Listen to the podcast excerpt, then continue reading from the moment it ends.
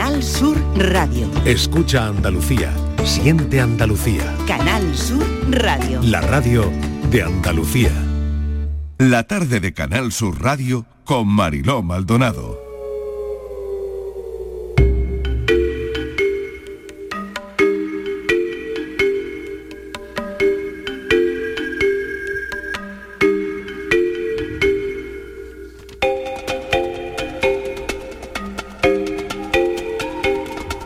Que a esta hora normalmente hablamos con alguna persona que tiene cosas que contarnos, lo vamos a hacer por supuesto, pero antes queremos hablar de algo que ocurrió ayer en el programa sobre el espacio La tarde en tu búsqueda con Patricia Torres. Patricia, bienvenida. Hola Mariló, ¿qué tal? Bueno, vamos a mm, poner parte de lo que ocurrió ayer en este programa que tiene que ver con la desaparición de Carlos Ortega Carrasco, de la que hablamos ayer. Sí, eh, el equipo de este programa estaba muy pendiente de, Carlos, que desapareció el pasado domingo en Ronda, en Málaga. Ayer comentábamos que testigos le habían visto por última vez en la zona conocida como la curva de la barriada de la Dehesa, junto a la carretera de, Sevilla, cuando portaba un violín con una funda de color blanco, ya que es eh, músico profesional. Otros lo situaban en Huelva y ayer Alejandro, hermano de Carlos, relataba en la tarde de Canal Sur Radio cómo había desaparecido y la lanzaba este llamamiento. Pues sí, teníamos algunas pistas nuevas. Había algunas personas que sí por la zona de Huelva, parece ser que la habían visto a eso de las 2 de la tarde aproximadamente, en la población o una rotonda cercana al Jaraque. Y bueno, a partir de ahí le perdemos la pista de nuevo, no sabemos nada de él, no sabemos si sigue en, eh, en España o si ahora está en Portugal o está en Huelva o no sabemos, no sabemos nada ahora mismo. Bueno, él comenzó ya con algunos problemas eh, psiquiátricos y eso le mermaron ya su actividad, ¿no? Ya no comenzó su actividad profesional como tal. Y a raíz de todo esto, pues él vivía con mis padres, con cierta tranquilidad, eh, pero bueno, con el tiempo pues parece que ha ido un poquito empeorando y, ya alguna vez había comentado que bueno, que podía haber posibilidad de que se fuera, pero bueno, eh, siempre estaba tranquilo en casa y no, no, había ningún problema. Pero bueno, esta vez parece que ha cumplido la amenaza y el domingo 25 pues salió por la mañana. Mm, mis padres no se dieron cuenta porque él pasa muchas horas en el cuarto y ya por la tarde cuando eh, se acercaron a, a ver si estaba, porque hacía muchas horas que no lo veían, pues no estaba y vamos, lo que pasa es que no se ha llevado el móvil, prácticamente no lleva ropa, no lleva comida y dinero tampoco, vamos, lo que lleva es la mochila y, lo más característico, es característico que es la funda del violín blanca. Desde aquí lo que quiero hacer un llamamiento pues, a aquellas personas que lo hayan subido y trasladado a otra ciudad, a otra, pues que nos den un tipo de información para saber a dónde lo han llevado, pero vamos, eh, ya esta última vez es verdad que aquí de, Aljaraque es, es, posible que le hayamos perdido la pista porque si, si ha cambiado de país, está en Portugal, ya va a ser más complicado seguramente poderlo localizar.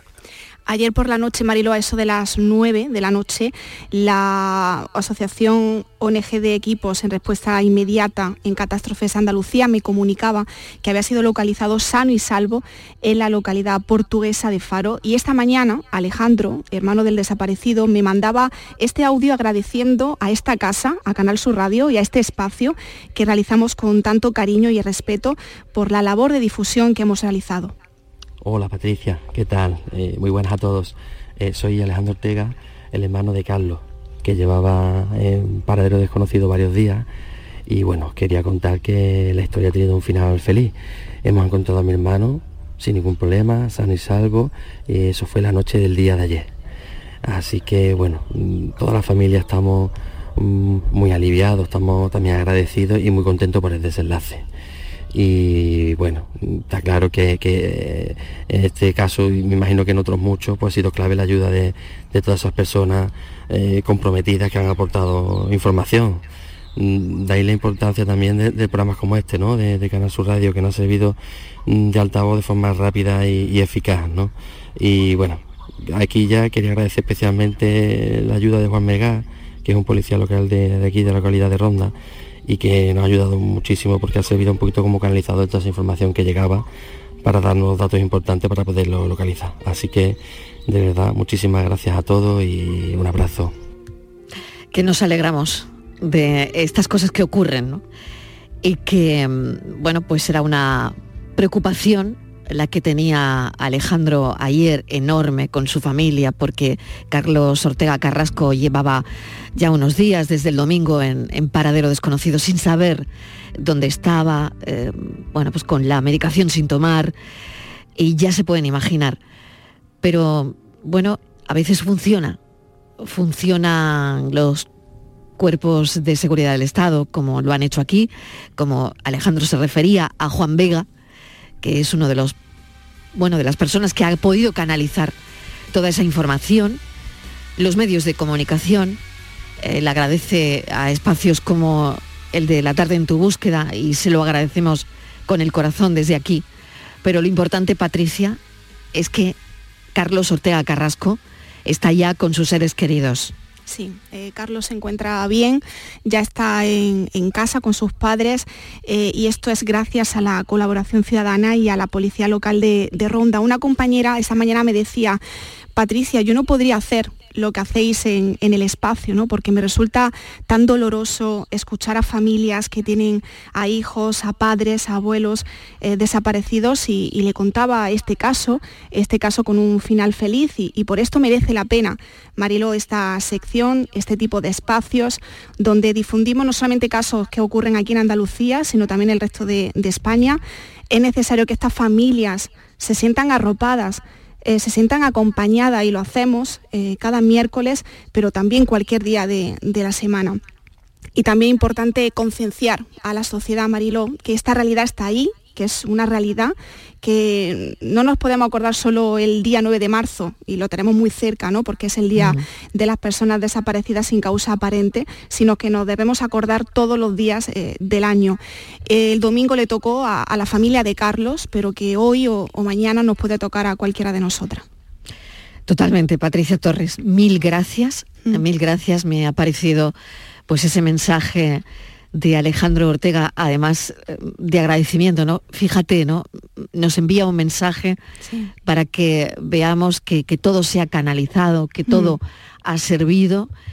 Desde luego nos anima muchísimo, nos anima muchísimo a seguir este mensaje, eh, que Carlos Ortega Carrasco esté ya con su familia. Mm. Bueno, pues la verdad es que ha sido una historia como dice Alejandro, con final feliz. Mm. Así que gracias por tu entrega también, Patricia Torres, por, por, cada uno de los casos que llevas.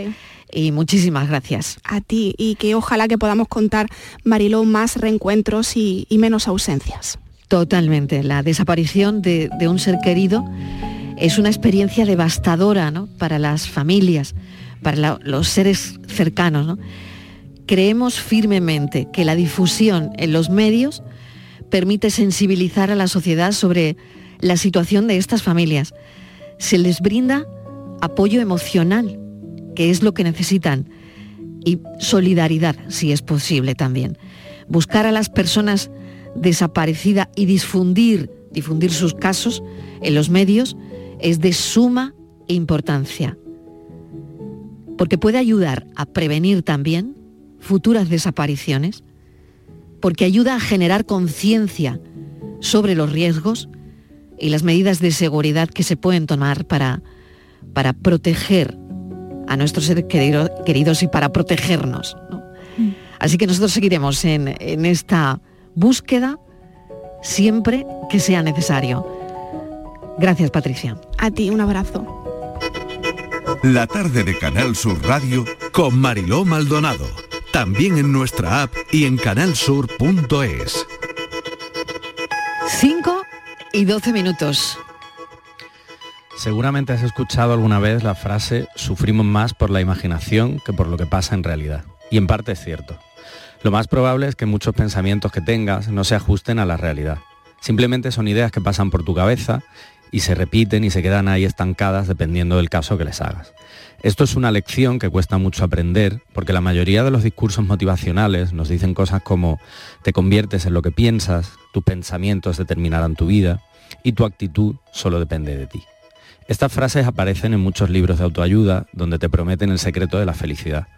Pero déjame decirte que son muy reduccionistas y se pueden convertir en distorsiones del pensamiento, es decir, en una interpretación poco realista de tus experiencias. Por ejemplo, puedes llegar a pensar que si no has logrado ser astronauta es porque no lo has pensado suficiente, o al contrario, que si has logrado ganar una maratón solo ha sido gracias al pensamiento positivo, como si el duro entrenamiento al que te has sometido no hubiera tenido nada que ver. Esto forma parte de un libro que se llama La Buena Compañía, que es de una compañera de Borja Rodríguez, que es también psicóloga, a la que invitamos, lo has leído muy bien. ¿eh? Gracias. La Buena Compañía. Cómo entenderte bien para relacionarte mejor. Ella se llama María Gómez, psicóloga divulgadora. Ofrece una mirada en este libro sobre las complejidades del comportamiento humano, porque somos muy difíciles, somos muy complejos, y las dinámicas de las relaciones interpersonales. Vamos a hablar del apego, vamos a hablar de la dependencia emocional, eh, vamos a tratar de desentrañar falsas creencias que rodean a estos temas. Eh, vamos a hablar también de los patrones de comportamiento que hemos aprendido y que nos han llegado desde la infancia, ¿no? Porque, claro, el apego lo condiciona todo. María Gómez, bienvenida, gracias por acompañarnos. Hola, buenas tardes, muchas gracias. Bueno, un placer tenerte en el programa y yo empezaría con esa pregunta. Mm. Eh, ¿El apego lo condiciona todo y los patrones que hayamos tenido de comportamiento en nuestra infancia? Eh, ¿La infancia pesa para siempre? Claro, pues esto es un tema muy interesante y muy, en realidad hay como mucho debate dentro de la psicología. Y me parecía interesante meterlo en el libro porque ahora se habla mucho de esto y sobre todo a través de las redes sociales, que hay como mucha información, a veces demasiada, y por supuesto que la infancia es importante, es una época muy importante, pero no determina totalmente toda tu vida. Creo que también hay que mandar un poco un mensaje de esperanza de, que todo lo que aprendemos pues podemos reaprender, podemos mejorar, podemos crecer, eh, somos muy resilientes, entonces em, que si por lo que se has pasado por un momento malo no se quede todo en ya está todo fatal, ¿no? Eso me, parece eh, importante destacarlo. ¿Alguna vez te has preguntado por qué nos sentimos tan bien después de un abrazo? Eso lo dice el libro. ¿O por qué dudamos de nuestras decisiones después de recibir una crítica negativa? Eh, bueno, esto con este trabajo, mm, eh, María, lo superas, porque, claro, cuando una hace un trabajo cara al público, por así decirlo, ¿no? no a todo el mundo le gustas. Y, todo eso lo tienes que superar, ¿no? Mm. Y bueno, a ti te habrá pasado lo mismo con el libro. Habrá mm. críticas negativas, críticas positivas, mm. eh, de todo tipo, ¿no? Y no a todo el mundo le puede gustar ni lo que hablas, ni lo que dices, ni los contenidos de tu libro, ni los contenidos de este programa. Em, y eso hay que aprender a vivir con ello, a tomar decisiones eh, viviendo con ello, ¿no? Eh, pero lo que está claro es que esa crítica negativa, que a lo mejor te llega de alguien eh, a quien tienes mucho respeto, hmm. te hace dudar. Te hace dudar siempre, ¿no? Sí, sí, claro. Yo creo que todo esto está muy bien para reflexionar sobre, pues eso, el texto ¿no? que, habéis escogido del principio, que creo que es muy importante ver pues todo lo que, todo lo que viene de fuera, ¿no? Todo lo que pensamos, lo que dudamos, o en general, mm, cuando estamos bien o mal, hay muchísimas cosas que vienen pues de fuera, de otras personas, de comentarios de otras personas o del contexto del propio sistema social, etcétera. Entonces, en el libro, el libro es en realidad de psicología social y relaciono todo el rato el, yo con los demás y el contexto en el que vivimos para, tener en cuenta como todos los determinantes de, nuestro bienestar. Mm. María, te quería preguntar, porque hay una cosa que hablas mucho en el libro mm. y además profundizas en ello, que es el tema de cómo el autocuidado me ayuda a relacionarme mejor con el resto. Hmm. Me gustaría si pues, nos puedes explicar un poco, poco esto a, los oyentes, porque creo que es muy importante y es verdad que se habla mucho de, lo que es el autocuidado y demás, hmm. pero creo que lo tenemos como muy enfocado en, obviamente como es auto, pues en nosotros mismos, pero eh, se habla poco de las consecuencias positivas que tiene eso a la hora de relacionarte con los demás, entre otras cosas a la hora de poner límites a la relación con los demás. Sí, totalmente. De hecho, es que lo que has dicho de autocuidado, ¿no? Autoestima. Fíjate, por ejemplo, la autoestima, que tiene la palabra auto, tu, autoestima depende muchísimo de los comentarios de los demás. O sea, nada es totalmente individual. Entonces, dar ese enfoque en, la psicología creo que es esencial y a veces creo que se peca un poco de, dar un enfoque demasiado individual en la salud mental, en, cuando en realidad hay tantos determinantes de fuera. Entonces, el autoconocimiento no solo te sirve para ti, sino que te relacionas mejor con los demás y al igual que si los de tu alrededor em, pues tienen una mejor salud mental o, tienen más información sobre estos temas, ¿no? Más inteligencia emocional, eh, que creo que debería ser algo ya que se dé desde que somos pequeños en la educación, eh, porque se está viendo ahora ¿no? la, importancia de todo esto, eh, pues que todos estaríamos mejor. Buscar un poco el bienestar colectivo. O sea, siempre digo que no hay bienestar individual sin bienestar colectivo y que ir por un camino individualista no, no nos viene nada bien. Justo quería ir a eso, María, porque las relaciones han cambiado, porque el mundo también lo ha hecho, ¿no? Eh, y yo me gustaría saber, ¿no? Ojalá tuviésemos una bola de cristal, eh, sobre todo por los hijos, ¿no? Para saber cuál será la deriva de las emociones en un mundo eh, que es cada vez más complejo y mm. cada vez más conectado, ¿no? Pero luego, por otro lado, em, em, no sé si con la simplificación de las relaciones, las relaciones en las redes sociales, que, que no sé si por un lado son simples o, a veces a mí me parece simple y a veces me parecen muy complejas. Eh, y que todo tiene matices y que todo tiene una escala de, grises ¿no? En, mm. esas interacciones a través de las redes sociales. ¿no? Pero claro, hemos cambiado porque el mundo lo ha hecho. Pero por otro lado, no sabemos si, si ahora todo es más complicado o es más simple, pero extraño, eh, y, ya te digo, ¿no? La, deriva de, mm. de las emociones. Sí, yo creo que el mundo digital eh, es como transversal a todos los temas. Eh, me he dado cuenta cuando he escrito el libro y en general cuando hablas cualquier tema, sobre todo la generación joven, ¿no? pues eso, se supone que iba esta hiperconexión iba a ser positiva y yo creo que estamos viendo que cada vez nos aleja más. Eh, entonces, sobre todo por lo rápido que va todo, creo que eso es un, ¿no? la era de la velocidad en la que vivimos, va todo demasiado rápido y, también los problemas de atención. Yo creo que es lo que más diría que es un poco problemático en, en, los jóvenes, sobre todo, que es por culpa de las redes. Eh, o sea, que está afectando a la salud mental. Sí, sí, sí. Desde luego todavía estamos aprendiendo a relacionarnos. Parece que es como que lleva nuestras vidas siempre, pero esto es muy nuevo y todavía va a ir a más. Y estamos aprendiendo a, ver a cómo, cómo nos relacionamos con, las pantallas. Pero esto es un tema que, bueno, yo creo que va a haber mucho debate de aquí a, y a unos años y en el futuro, y también de cómo amoldarlo en el sistema educativo, ¿no? Y todo esto. Sí. María, te quería preguntar porque hemos comentado en el café que en, Japón hay, ha saltado la noticia de que hay mujeres que pagan hasta 175 dólares para tener citas con hombres ah, con los que solo quieren hablar. Mm, Entonces, en un mundo, como estabas comentando ahora, el tema de las redes y el tema de que realmente la yo creo que no terminamos de valorar mm. la importancia que tiene la comunicación interpersonal mm. para el desarrollo tanto de, la lo cognitivo y lo afectivo. Me gustaría saber qué el cara a cara, El cara a cara, claro, el face to face, pero hacerlo de una manera, ya no lo digo por pagar. De una manera saludable y satisfactoria. Exacto, exacto y que realmente se, den esas relaciones de calidad y de calidez. Total, está, está demostrado que las habilidades online no son lo mismo que las habilidades cara a cara mm. y que no nos dan el mismo refuerzo social.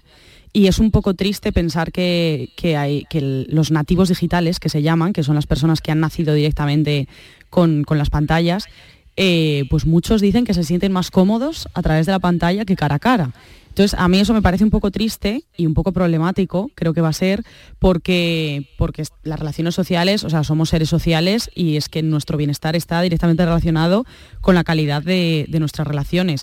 Y precisamente creo que España es un país que tiene cosas muy buenas, como que somos muy sociales, em, valoramos mucho ¿no? este bienestar, este, e, el ocio, etcétera, y que precisamente podemos ver eh, países como Japón, países como Estados Unidos, países que son más individualistas, que su salud eh, está peor precisamente porque eso en Japón, por ejemplo, existe un ministerio de la soledad, porque la soledad de las personas, sobre todo de las personas mayores, es un problema de salud pública. Entonces, también podemos fijarnos y decir, eh, bueno, pues, pues es que es tan importante las, relaciones a, ese nivel, ¿no? De, estar acompañados y de, y de disfrutar de, de, la compañía de los demás y de, y de la vida más allá del trabajo también. claro que eso también creo que me parece que es un tema, ¿no? es un tema. Em, creo que se nos estrecha mucho el círculo, mm. María, ¿no? Sí, sí. Y, cada vez no lo sé, ¿eh? pero fíjate, eh, tenemos no sé cuántos amigos en Facebook o seguidores mm. en Instagram, en las redes, ¿no? En, en X, pero ¿no tienes la impresión de que cada vez tenemos mm, menos amigos mm, reales en, el día a día, en nuestra vida cotidiana? Sí, yo sí pienso que las relaciones son como mucho más superficiales y más frágiles en general. Y sobre todo que esto está relacionado con que lo vi en un estudio y me pareció muy interesante de los problemas de salud mental y, los, y las, la sensación esta de soledad que se da más en las ciudades grandes que creo que tenemos un poco el mito de que en los pueblos es donde está un poco el aislamiento, porque de repente, sobre todo en nuestra generación, tenemos como la idea de que sí o sí te tienes que ir a una ciudad grande.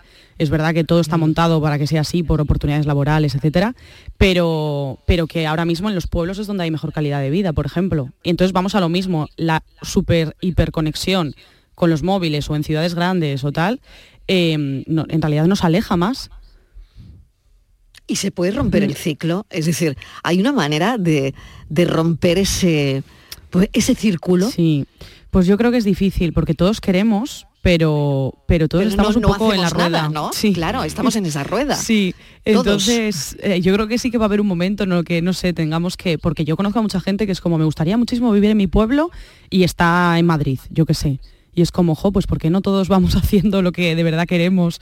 O me gustaría dejar más el móvil y ahí estamos todo el día con el móvil. Es que claro, es muy difícil porque, porque bueno, pues el sistema está montado como está. Y ya también el mundo digital también está muy fusionado con el mundo laboral. Es que es tan difícil. ¿Alguna vez te has preguntado por qué nos sentimos tan bien después de un abrazo? Me ha gustado mucho mm. esa pregunta ¿no? Mm. que hay en el libro, porque fíjate, estamos rechazando algo que nos hace sentir muy bien, mm. que es el contacto, el abrazo, eh, pero cada día menos, ¿eh? Mm. cada día menos. Sí, yo siempre digo que si hay un, consejo como que puedo dar así general, que bueno, la psicología es muy, tiene que ser como muy individual, pero me entendéis, es em, recuperar como lo, lo, físico y lo presencial. O sea, eh, hay una parte muy práctica, obviamente, de, pues esto de las videollamadas, lo que estamos haciendo ahora, ¿no? Por ejemplo, eh, pero de vez en cuando hacer un esfuerzo por, por, lo presencial, por leer en papel, escribir en una hoja, o sea, como todo lo que te, conecte con, la realidad.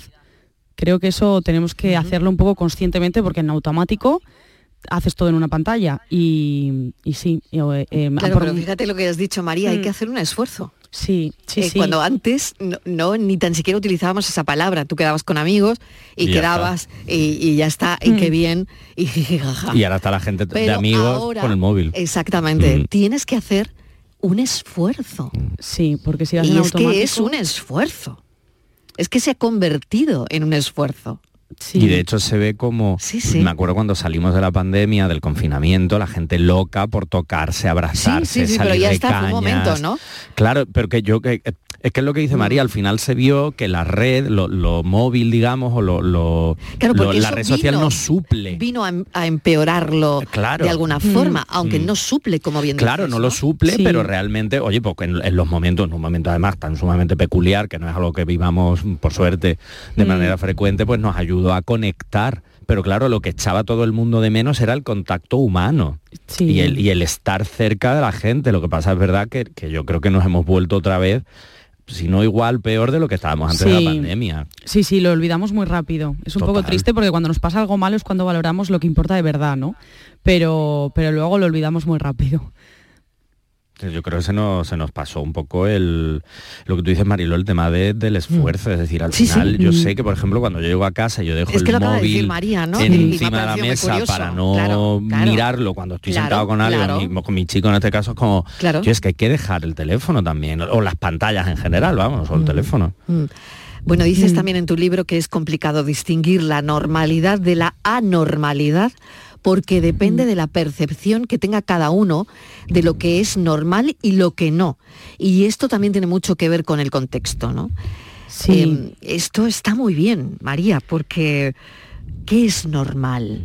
Claro, esto es, eh, yo creo que con el, al poner encima de la mesa el tema de la salud mental, ¿no? Eh, pues bueno, hay muchos debates muy interesantes de, de, de ver, pues fíjate cuántos del papel, ¿no? De los diagnósticos en general, que, mm, que, son necesarios, pero que a veces son etiquetas que, bueno, cada vez van a más, ¿no? Cada vez hay más diagnósticos y en realidad es por muchas veces por problemas sociales. O sea, yo siempre lo digo que eh, está genial lo de, lo de que todo el mundo tenga el acceso, que desgraciadamente no, no, todavía no, no, estamos en ese punto, pero ojalá todo el mundo tuviese el acceso de ir a terapia, porque la terapia privada no se la puede permitir todo el mundo pero que también habría que ir un paso más atrás de que, jo, que no haya tantas personas que necesiten ir a terapia, porque muchas, eh, si tienes precariedad laboral y no llegas a fin de mes, no necesitas un... y se pone un diagnóstico, ¿no? Que ahora se llama el burnout bueno, igual deberían cambiar las condiciones para que no, para que esa persona no tenga estrés por trabajar. No sé claro, si esto es muy amplio, decir, pero sí que esto no es un trastorno psicológico, ¿no? No, o sea, claro. estamos llamando, porque esa es otra, y, y lo hago que, que, tener la mesa aquí a dos psicólogos me parece maravilloso, ¿no? Pero estamos eh, poniendo etiquetas eh, de trastorno psicológico a cosas que no lo son y lo acabas de comentar, María, una mm. persona que le va mal en el trabajo eh, y que acude al psicólogo por el síndrome del quemado, ¿no? Mm. Vale, porque está quemado. Claro. Si cambian sus condiciones, no tendrá un trastorno psicológico. Claro, exacto. Y, y sobre todo que, que, yo creo que es poner el foco en el individuo para que te olvides un poco de, de todo el sistema social, que es donde creo que tiene que ir a, que ir a veces mucho la queja y hay un trastorno propio de la sociedad en la que vivimos, ¿no? Por ejemplo, mm. ves en redes alguien con un peso ideal, con mm. un rostro ideal, con mm. un pelo ideal, con un... Eh, claro, no es que yo tenga un trastorno psicológico, es que es el mundo en el que vivo. No lo sé, ¿eh? pregunto. Sí, sí, sí. Esto es un... Y lo digo por, por la gente más joven, que es la que está cayendo en esto, ¿no? Sí, claro, esto es un debate, sobre todo porque encima tiendes a, si pones una un diagnóstico, ¿no? una etiqueta a cualquier cosa que cause malestar en tu vida, eh, también, o sea, tenemos que aceptar que el malestar a veces forma parte de la vida y que a veces si estás mal eh, es porque tendrás que, que, que, pues pasar ¿no? ese, ese duelo o esa mala racha o eso, porque mmm, es que creo que sobre todo es por las redes sociales que ahora es, es, como que tendemos a explicar, a sobreexplicar todo, hay demasiadas etiquetas, yo siento, que a veces es caer un poco en el, en el bueno, yo, yo soy así, tengo esa etiqueta, ya está, ya no, ya no hay nada más que hacer, que es que tampoco es eso. Entonces hay mucha información de salud mental, pero a veces no, no es del todo correcta, porque encima en las redes se tiende a simplificar, a simplificar mucho. Y además el, el, malestar, como cualquier otra emoción, tiene una utilidad, es decir, claro. al final te informa de que algo en tu vida, pues, o la situación que estés viviendo, hay algo que no encaja.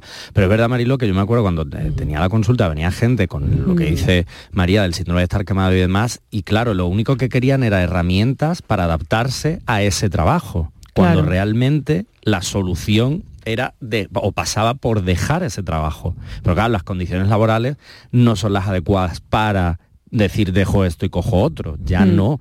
Y pasa igual ahora, y yo, yo eso lo estoy viendo con gente que tengo alrededor, con el tema de la vivienda el agobio que claro. hay de con el alquiler con el alquiler bueno, o, o, la, o, o la vivienda, no puedo claro. comprar si me suben claro. el alquiler a dónde me voy es decir no es un problema de me agobia esta vivienda es un problema de de pronto no puedo permitirme vivir aquí o me cambian de trabajo y me tengo que ir Hmm. mm. a dónde me voy. Claro, eso genera un eh, genera un problema. Y eso dentro de dos genera... años se llamará trastorno de la vivienda claro, de no sé qué. Claro, claro. genera ansiedad, claro, genera ansiedad, genera, genera ansiedad en los jóvenes. Mm, y en los no tan jóvenes, que yo estoy ahí, ahí. No, claro, pero bueno, quiero decir. Claro, es que ahora ya. muchísima ansiedad. Claro, sí, dices, sí. ¿dónde me meto? Los claro. 30 son los nuevos 20, o sea, al final compartimos todos sí, un poco sí. la. Sí, sí, las, esas sensaciones. Pero no es un trastorno psicológico. No, ¿O no, ¿Cómo lo veis? No, no, lo no, sé. no, lo es, no lo es. Es, es un problema hay gente a la que eh, le, le, genera un trastorno psicológico claro toda esa problemática ¿no? es decir, claro toda esa problemática al final puede desembocar desembo en podría desembocar en un trastorno claro, claro pero el problema es que si yo cambio las mm. condiciones previas eso no se va a dar, ese Es decir, si trastorno no va a ocurrir. El dinero suficiente como para que eso no te genere ansiedad, eh, Claro, te puedas ir a un alquiler donde mínimo puedas estar un tiempo. Y Mm. bueno, pues no vas a mm, patologizar eso, ¿no? Exacto. O lo que se ve ¿no? ahora en las redes, como comentaba María también. Eh, tal ciudad la más cara para vivir, aumenta el precio de la vivienda, no sé qué, el- la Genera mitad de la población ansiedad dedica eso, el ¿no? 95% de Ya, su sueldo. claro. Claro, tú dices, eso es lo que te genera ansiedad. Claro, si tú tienes un sistema, por eso se habla tanto, como decía María, de salud mental ahora, lo que pasa es que se habla mucho y por desgracia se está haciendo menos de lo que se debería, porque en el fondo la idea de salud mental no es solo ir al psicólogo, es prevenir que no tengas que ir al psicólogo. ¿Cómo se Claro. hace eso? Herramientas de salud pública en este caso, o de vivienda, acceso a- más fácil a la vivienda. eh, pues, pues, no te voy a decir que puedas cambiar de trabajo todos los días, pero bueno, que tengas cierta facilidad porque haya cierto movimiento laboral. Es decir, al final son cambiar las cosas desde fuera para que no nos afecten, porque hay cosas a las que yo no me puedo adaptar. Si vivo en un trabajo que odio, que no me gusta, o que me hace infeliz, o que ni siquiera me da para vivir, esa situación es muy difícil. Claro, eso te desemboca en depresión, en ansiedad, en un síndrome de estar quemado y en muchos más problemas. Claro. Total. María, pues bueno, es un, es un libro yo creo que muy interesante, eh, La Buena Compañía. Mm. Eh, ¿Por qué lo has llamado La Buena Compañía? Pues como era así de, hablo todo el rato de la interdependencia que tenemos entre todos, ¿no? Y con el, y con el contexto, eh, me parecía pues un título así bonito, un poco metafórico, ¿no? Para que tampoco fuese psicología, tal. Eh, me parecía bonito. Y, y con, la, con la portada, con el dibujo de la portada, cuadraba muy bien para, pues eso, para la idea general, que es un poco la frase con la que empiezo el libro, que es que de no ser por todos nadie sería nada y, y bueno, pues eh, pensar un poco en ese bienestar colectivo. Yo personalmente, María, te quería dar la enhorabuena por el libro, entre otras cosas, porque es verdad que hay muy poca psicología divulgativa, que es la psicología social. Sí, y muchas eso gracias. no es que es, es un libro que hace mucha falta porque no se habla de psicología social. Mm. Se- hay muchos libros de psicología desde muchas perspectivas, pero uno divulgativo que sea accesible a Mm. todo el mundo y que trate la psicología social y la importancia de la psicología social no, no es frecuente. Pues enhorabuena, María. Aquí Mm. lo tenemos, La Buena Compañía. María Gómez, divulgadora, psicóloga. Eh, mil gracias por habernos acompañado esta tarde. Muchas gracias a vosotros. Ha Un sido abrazo muy interesante. Chao. Chao.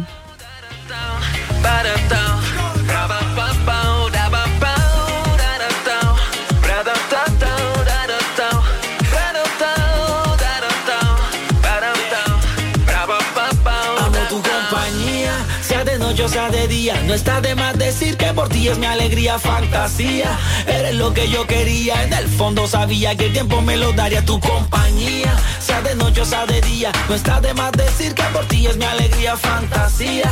Eres lo que yo quería, en el fondo sabía que el tiempo me lo daría. Hace días que vengo pensando en ti. Cómo me elevas y me haces feliz. Siempre logras sacar lo mejor de mí. Tú eres mi motivo para sonreír. Te siento en mi vida y en cada latir. Amo tu compañía, sea de noche o sea de día. No está de más decir que por ti es mi alegría, fantasía. Eres lo que yo quería, en el fondo sabía que el tiempo me La tarde de Canal Sur Radio con Mariló Maldonado. También en nuestra app y en canalsur.es. Los andaluces somos líderes en poner el alma en todo. En sacar una sonrisa. En dar siempre la bienvenida. Somos líderes en el arte de sentir. En echarle coraje al día a día. En exigirnos cada vez más. Somos líderes en entendernos. En amarnos. En escuchar a los demás. Tenemos mucho que celebrar. 28 de febrero. Día de Andalucía. Junta de Andalucía. ¿En qué capítulo de tu vida estás ahora? ¿Quieres hacer una reforma o cambiar de coche? ¿Tus hijos ya necesitan un ordenador para cada uno? ¿O quizás alguno ya empieza la universidad? ¿Habéis encontrado el amor y buscáis un nidito? En Cofidis sabemos que dentro de una vida hay muchas vidas y por eso llevamos 30 años ayudándote a vivirlas todas. Cofidis, cuenta con nosotros. Segundas rebajas en Rapimueble, simplemente más bajas. Cheslong ahora 294 euros. Conjunto canapé más colchón, solo 299 euros. Más ahorro, más ofertas, más barato. Solo en Rapimueble, líder en segundas rebajas. Y paga en 12 meses sin intereses. Más de 230 tiendas en toda España y en rapimueble.com. En cofidis.es puedes solicitar financiación 100% online y sin cambiar de banco. O llámanos al 900 84 12 15. Cofidis, cuenta con nosotros. Canal Sur Radio. No lo pienses más. Este año haz borrón y casa nueva con la hipoteca joven IN95. La hipoteca que estabas buscando. Porque te financiamos hasta el 95% del menor valor entre tasación y compraventa. Para más información, acércate a nuestras oficinas o entra en cajaruraldelsur.es. Te sobran razones para venir a Caja Rural del Sur. Hipoteca joven IN95 de Caja Rural del Sur. Formamos parte de ti.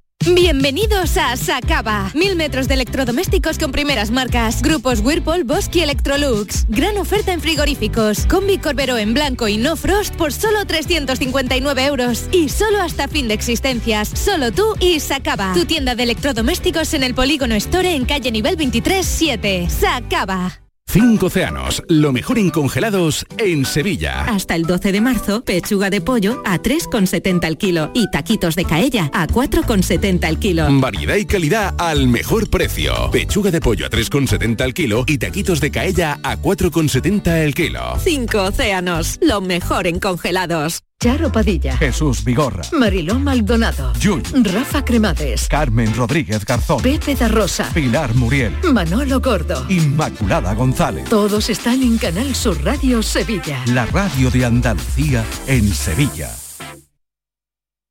La noche está llena de sorpresas, de gente brillante, de momentos inigualables, de espacios y ambientes fantásticos. La noche de Canal Sur Radio con Rafa Cremades.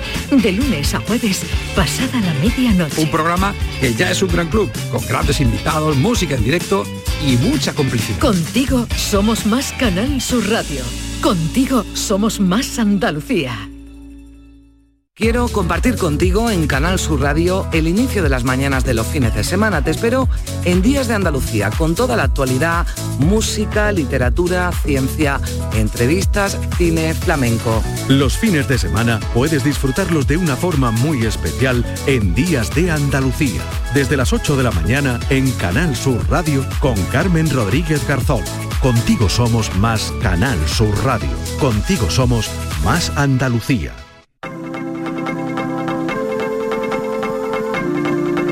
La tarde de Canal Sur Radio con Mariló Maldonado.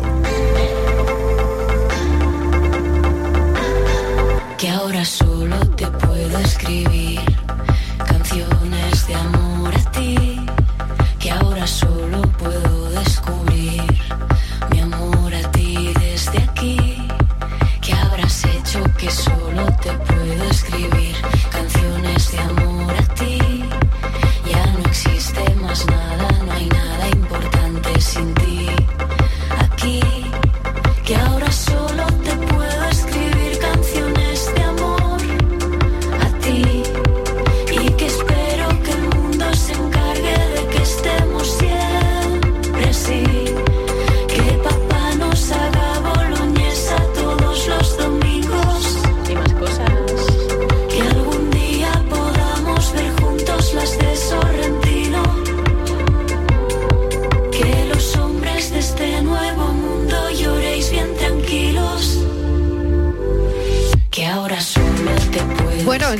llevan un buen rato de fiesta, yo creo, las campeonas de la National League en el Palacio Vista Alegre de Madrid desde las 5 de la tarde, además con entrada libre.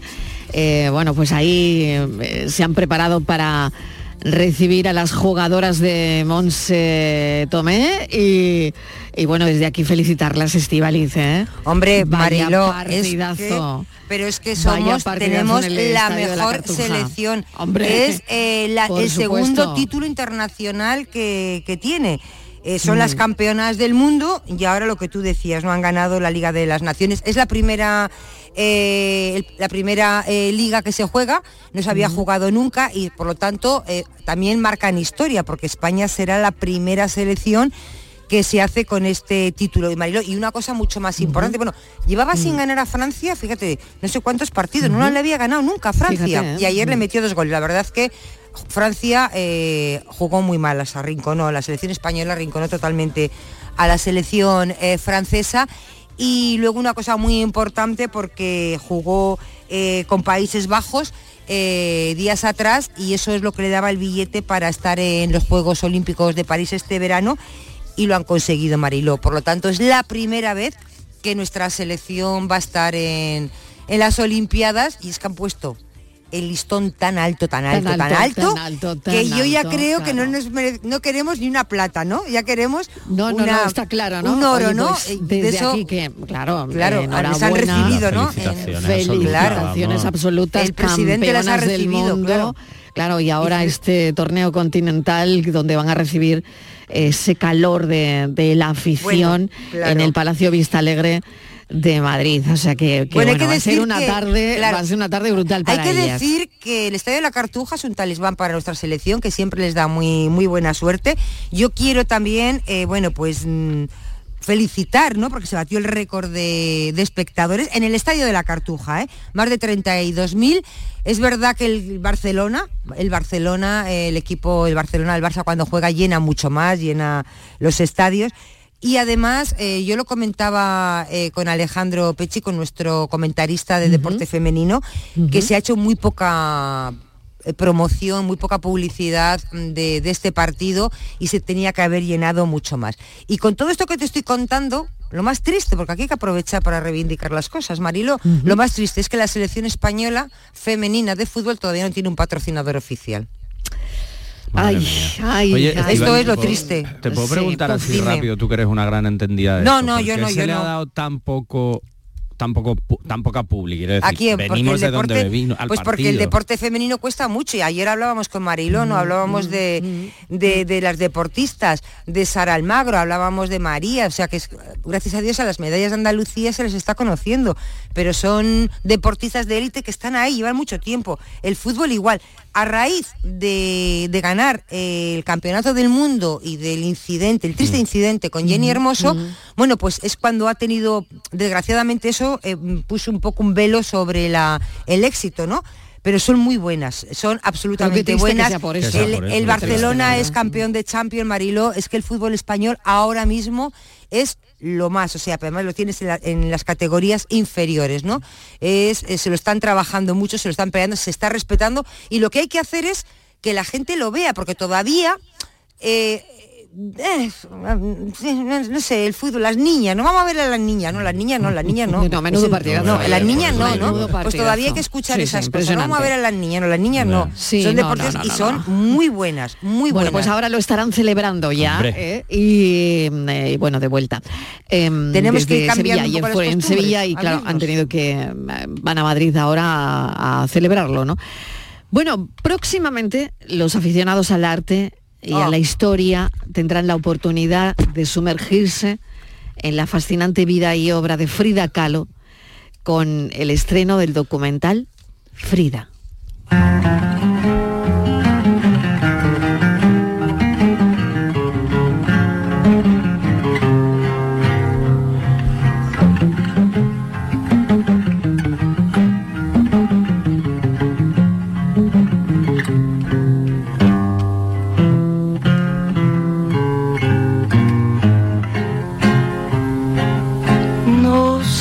Qué tienen las flores, llorona, las flores del campo santo. No sé qué tienen las flores, llorona, las flores del campo santo. Que cuando las mueve el viento, llorona, parece que cuando las mueve el viento llorona, parece que están llorando. Ay, de mi llorona, llorona, tú eres mi yunca. Vamos con nuestro hombre de la cultura, Diego Abollado. ¿Qué tal? Bienvenido, Diego. ¿Cómo estamos, señores y señoras? Bueno, muy bien, esperando a que tú nos cuentes sobre este Frida.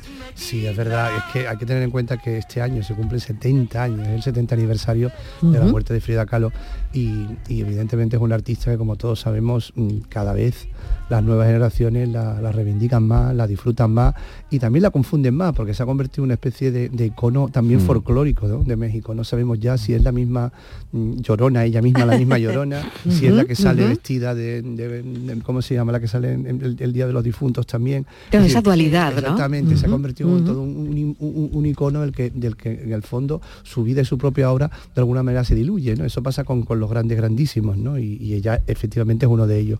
Yo espero que estos, que este aniversario de los 70 años de su muerte sirvan un poco para poner en orden. Y este documental que, del que tú estás hablando, que se estrena en, en Amazon Prime a finales de marzo, eh, promete o al menos indica que, que se va, va a tratar sobre la, sobre la voz de Frida solamente, quiero decir, sobre mm, basado en una primera persona contando las, las memorias, exactamente las memorias y los diarios de Frida que se descubrieron 20 años de su muerte. De alguna manera va a querer volver al personaje, porque a, a la historia real del personaje, que como te digo es un personaje que está, mm, que está mm, bueno, muy, muy admirado, pero también a la vez muy manoseado por todo, ¿no? Y se Sí. confunden unas cosas con otras. ¿no? Claro, claro, por un lado, mm, como mujer icónica, independiente, fuerte, que, em, que mm, representa a muchas mujeres y por otro, eh, su tormento, ¿no?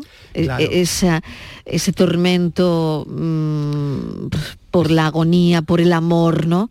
Que también hemos enfermedad, por la conocido, por la enfermedad, enfermedad, exacto, ¿no?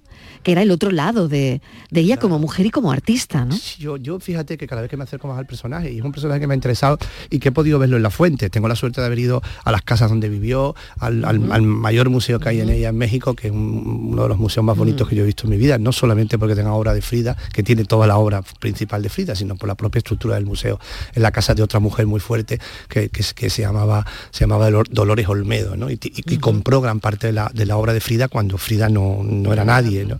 Eh, es un personaje muy interesante y, y- y es todo eso, quiero decir, el- el- el- es el dolor, pero también es la alegría, fíjate, yo también veo, veo, mucha, veo mucha salutación a la vida en su forma de, de comportarse, en su forma de vestirse, esa manera de ir siempre rodeada de flores arregladas, llena de collares, de disfrazarse para que sus piernas no se notaran que eran piernas, piernas de enferma, piernas que no tenían, que tenían una vida muy limitada, ¿no? Hay, hay, y, y después también es verdad su relación con, con Rivera, una relación Exacto. muy difícil, pero también ella era una mujer libre y practicaba un poliamor también a su manera. Era lo que quería, no era lo que quería, Bueno, no lo sé ni me ¿no? interesa. Por, con Trotsky, por ejemplo, Trotsky, ¿no? claro, claro, Claro, claro. ¿no? que, que- que bueno, que también eh, eh, suena, eh, cuando con- conocemos eso de la biografía de Frida, uf, nos suena como un como un cañón todo eso. Es que ¿no? vivían, novela, es que ¿eh? vivían, vivían como vivían. Es que, Claro, es que claro. no somos.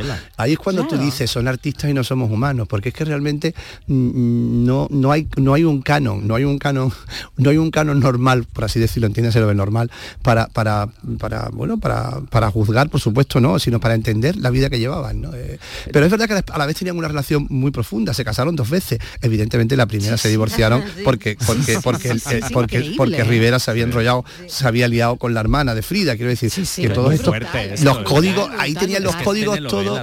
Claro, Es los códigos. total, ¿eh? sí, yo creo que yo más que culebrón lo veo como una especie de códigos, de códigos alterados por todos lados. ¿no? Mm. Pero Bueno, con una obra alterados muy interesante. no, alterados o no. por No, no, me ellos, alterado ¿no? de nuestro punto de vista, claro que no, por supuesto, claro. mirada, Claro, atención, ¿no? claro, Porque claro. muy diferente es como lo vivía, cómo lo vivía ella, cómo lo vivía él, cómo, cómo se vivía eso muy cercano desde mi punto de vista a lo mejor al poliamor, ¿no? Eh, claro, claro, no, sí, sí, es, es muy cercano al Al poliamor, poliamor en, efecto. No, no, ¿no? en efecto, en Estamos efecto. hablando, claro, de, de una mujer que tenía un discurso político sobre sexualidad y feminismo súper potente en aquella época donde Mm. nadie lo hacía, ¿no? Y una mujer también tremendamente culta, que, que- que además también hacía magisterio, quiero decir, tenía grupos de alumnos en los que, a los que le enseñaba, era una persona tremendamente activa, tremendamente intelectual, quiero decir, que no, no, no creáis que es verdad que la imagen que se ha quedado es esta mujer arreglada con sus flores, con una. No, no, era una, persona con una, con un, bueno, con una visión muy profunda, muy profunda de la vida, ¿no? También hay unos grandes escritos, por eso este documental va a ser muy interesante, porque aparte de su obra, que no es una gran obra, digo en tamaño, son 126 20 cuadros creo que hay, más, más la obra en papel, ¿no? Y además una obra que prácticamente no está repartida en, en- en muy pocos museos, en México quien la tiene, ¿no? Por eso es una pena que este año, precisamente, que se cumple 70 años, no vayamos a ver una gran exposición de, en Europa ni en América, ¿no?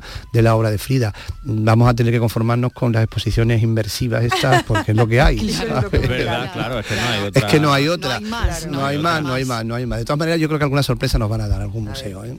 con su cabeza asiática, sobre la que nace un pelo oscuro, tan delgado y fino que parece flotar en el aire, es un niño grandote, inmenso, de cara amable y mirada triste.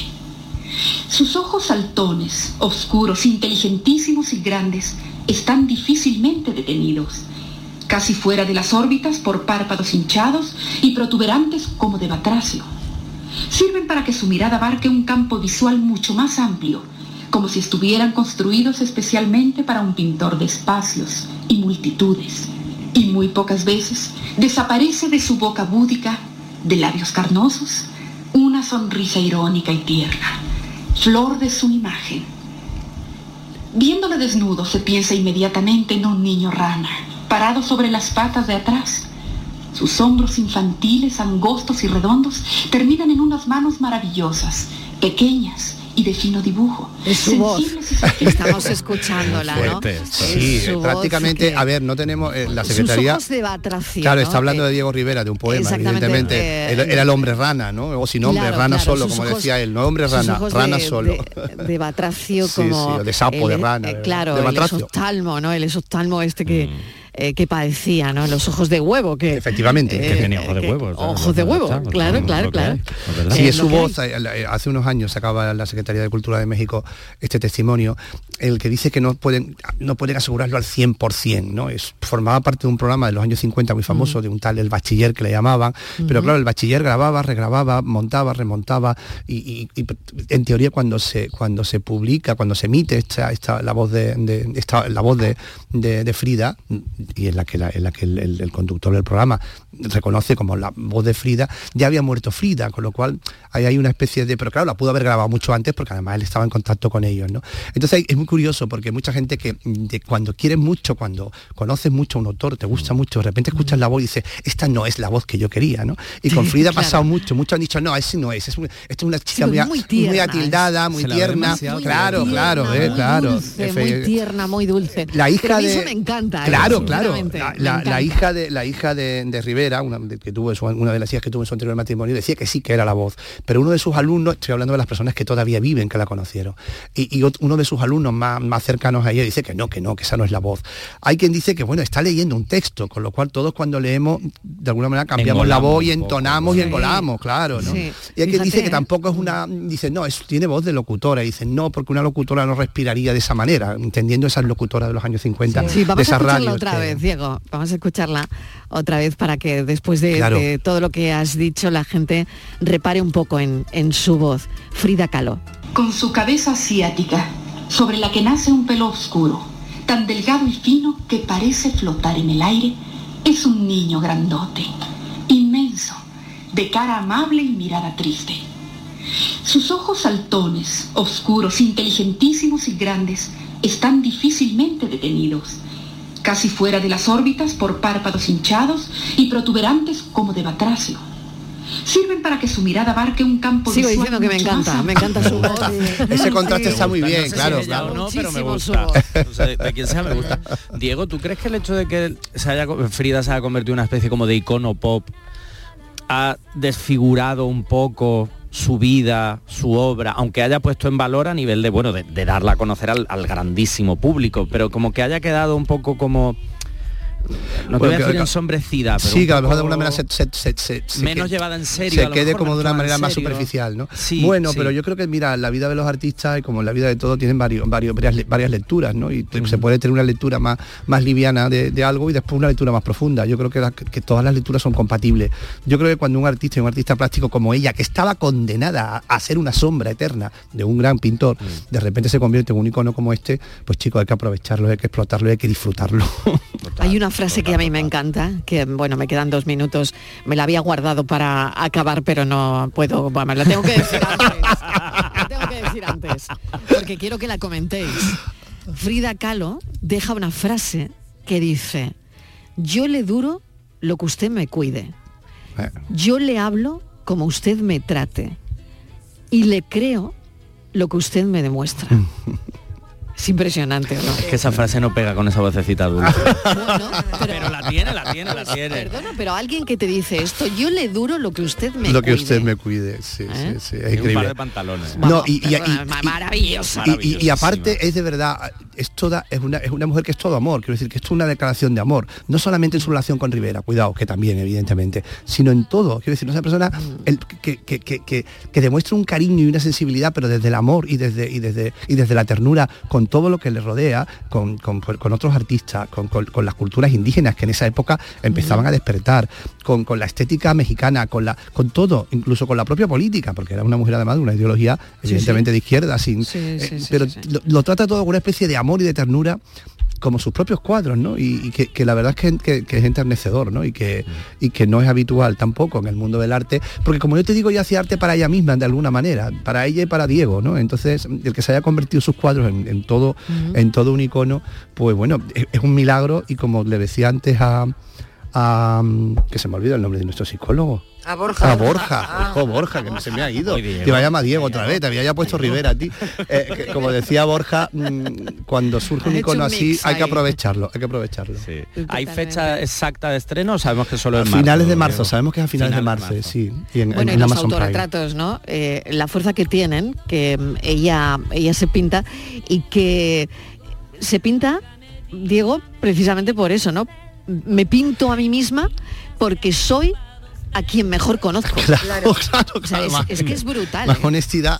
Es que es brutal. sí, sí. Por eso se pinta ella, ¿no? Porque Sí. se conoce. Impresionante. Porque se conoce Y, muy por- y se quiere conocer aún más. Claro, efectivamente, efectivamente. Eso está muy bien, Borja. profundizar en eso. Sí, efectivamente. Ay, que lo tengo que dejar aquí. Ay, bueno, otro día. pena. seguimos, seguimos. muy corto. El día del estreno seguimos, que ya he visto, Diego, que es el 15 de marzo. Eh, ya lo tienes tú. Mira, mira, hola y hola y Borja. Hola y Borja. Hablamos de esto otra vez. Gracias. Ahora llega el espacio. Abrazo. Venga, hasta ahora. Diego Abollado. Gracias, Borja. Estivaliz, Gracias. gracias.